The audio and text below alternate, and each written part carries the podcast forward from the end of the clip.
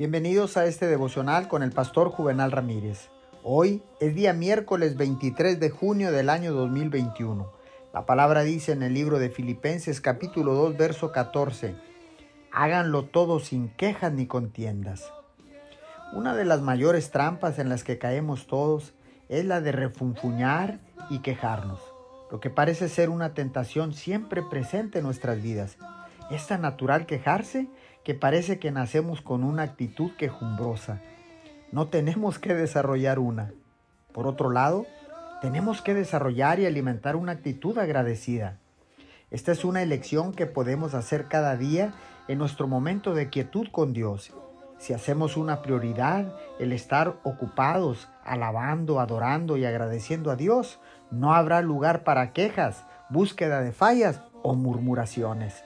Quejarse no hace más que arruinar lo que podría ser un buen día y nos deja sintiéndonos infelices, pero el agradecimiento hace todo lo contrario. Un corazón agradecido nos recuerda las bendecido que somos y lo bueno que es Dios para con nosotros en todo el tiempo. Señor, gracias. Que cada vez que seamos tentados a quejarnos, Señor, decidimos orar, alabar y agradecer lo bueno que ha sido con nosotros. En el nombre de Jesús. Amén y amén.